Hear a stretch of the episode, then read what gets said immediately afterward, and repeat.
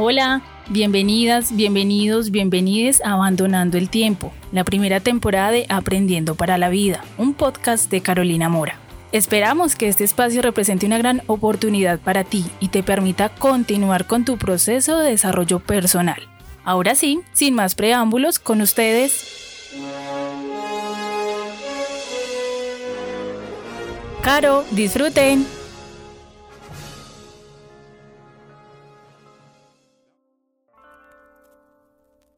Estoy muy contenta. Ya vamos con el episodio número 3 de nuestra primera temporada.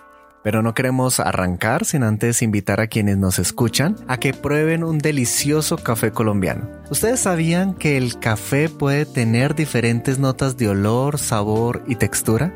Pues imagínense que el café adquiere sus notas particulares dependiendo de la altura en la que es cultivado, las características del terreno en el que crece, la manera como es cuidado el árbol, el tostado que recibe, la manipulación que llega a tener y hasta el empaque en el que termina.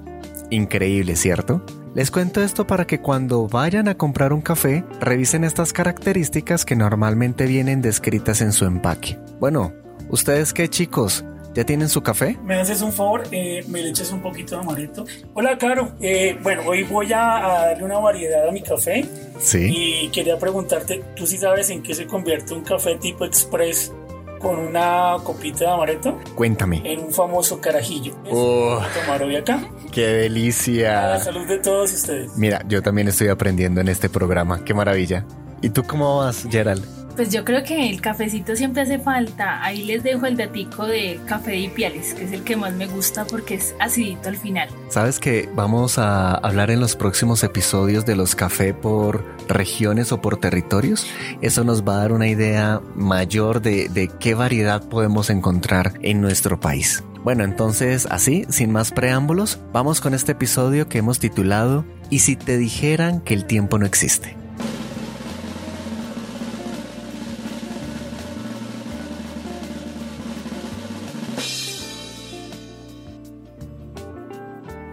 Este es un episodio que me produce un poco de temor porque es bastante loco y corro el riesgo de perder a uno que otro fan de los podcasts. Pero bueno, confío que no y entonces aquí vamos. ¿Qué pensarías si te contara que el tiempo no existe y que se trata de una invención de tu mente?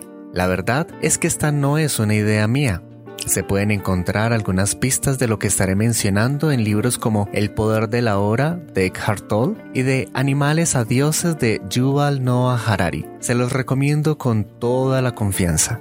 Pues resulta que hablar de los fenómenos naturales no es lo mismo que hablar del tiempo. Intentaré explicarme un poco mejor. Hablar de la mañana, la tarde o la noche, o hablar del verano, el invierno, la primavera o el otoño, no es hablar del tiempo cuando Homo sapiens comenzó a caminar por la Tierra, necesitaba los fenómenos naturales para dirigir sus pequeños grupos por diferentes zonas para cazar o recolectar alimentos. Por aquel periodo, los Homo sapiens no eran muchos y sus necesidades básicas eran elementales. Al parecer, la limitación en la cantidad de alimentos llevó a esos homos a enfrentarse a los neandertales y a los erectos en una competencia por la comida y los territorios. Finalmente prevalecieron los primeros. Sin embargo, esto no fue suficiente para los sapiens, quienes aprendieron la idea de domesticar las plantas sin saber que iniciaba su propio proceso de domesticación. Los sapiens comenzaron a notar que los fenómenos naturales tenían efectos sobre las plantas y comenzó el inicio de lo que hoy conocemos como la segunda gran revolución, la revolución agrícola. Esto fue hace aproximadamente unos 10.000 años atrás. Pero domesticar las plantas requirió grandes sacrificios, formar aldeas, modificar la estructura del cuerpo, no por la evolución, sino por el uso de herramientas de cultivo, y luchar entre sí por conservar excedentes de alimentos. Este sería el principio del fin, cuidar plantas, cuidar animales, cuidar edificaciones y cuidar más hijos requeriría una invención adicional, el tiempo, y a partir de entonces los sapiens no podrían deshacerse de él. Desde entonces las plantas y el tiempo cumplieron su cometido, domesticar al sapiens, es decir, a usted y a mí. Es cierto que al principio del caminar de los sapiens los alimentos estaban limitados en cantidad, pero no en variedad ni en calidad. De hecho se cree que un sapien pocas veces repetiría sus alimentos a lo largo de su vida.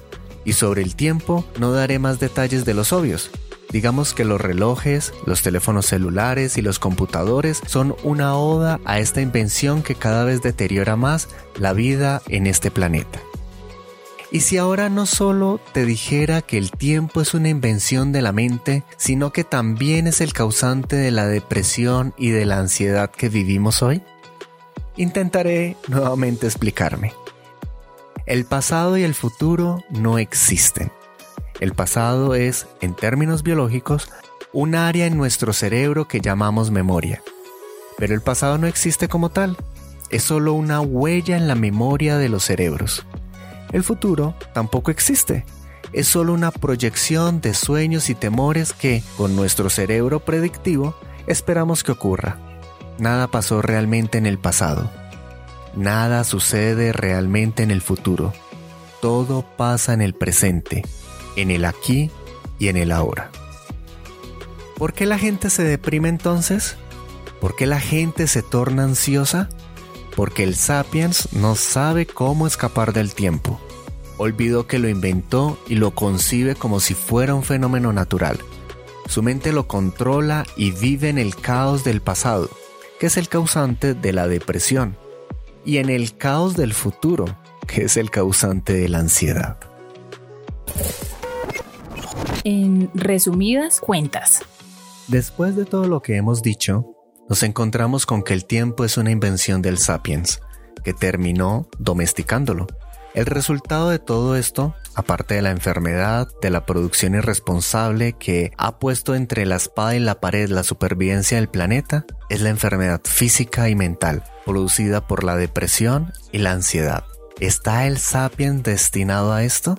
No, Definitivamente hay una opción, pero el primer paso es crear conciencia y reconocer los efectos del tiempo sobre el cerebro del sapiens. Más adelante estaremos hablando sobre eso de crear conciencia. Bonus track. La próxima semana estaremos hablando de los beneficios de salir del tiempo. Hasta entonces, chao. Aprendiendo para la Vida es un podcast de Carolina Mora, producido por nuestro parcerito Alejo Rueda. Si tienes comentarios o inquietudes, no dudes en enviarnos un mensaje a aprendiendo para la vida 1111@gmail.com. Si te ha gustado este canal, nos gustaría recibir tu like y si crees que este contenido puede ser de interés para otras personas, entonces ayúdanos a compartirlo. Un abrazo, hasta nuestro próximo episodio.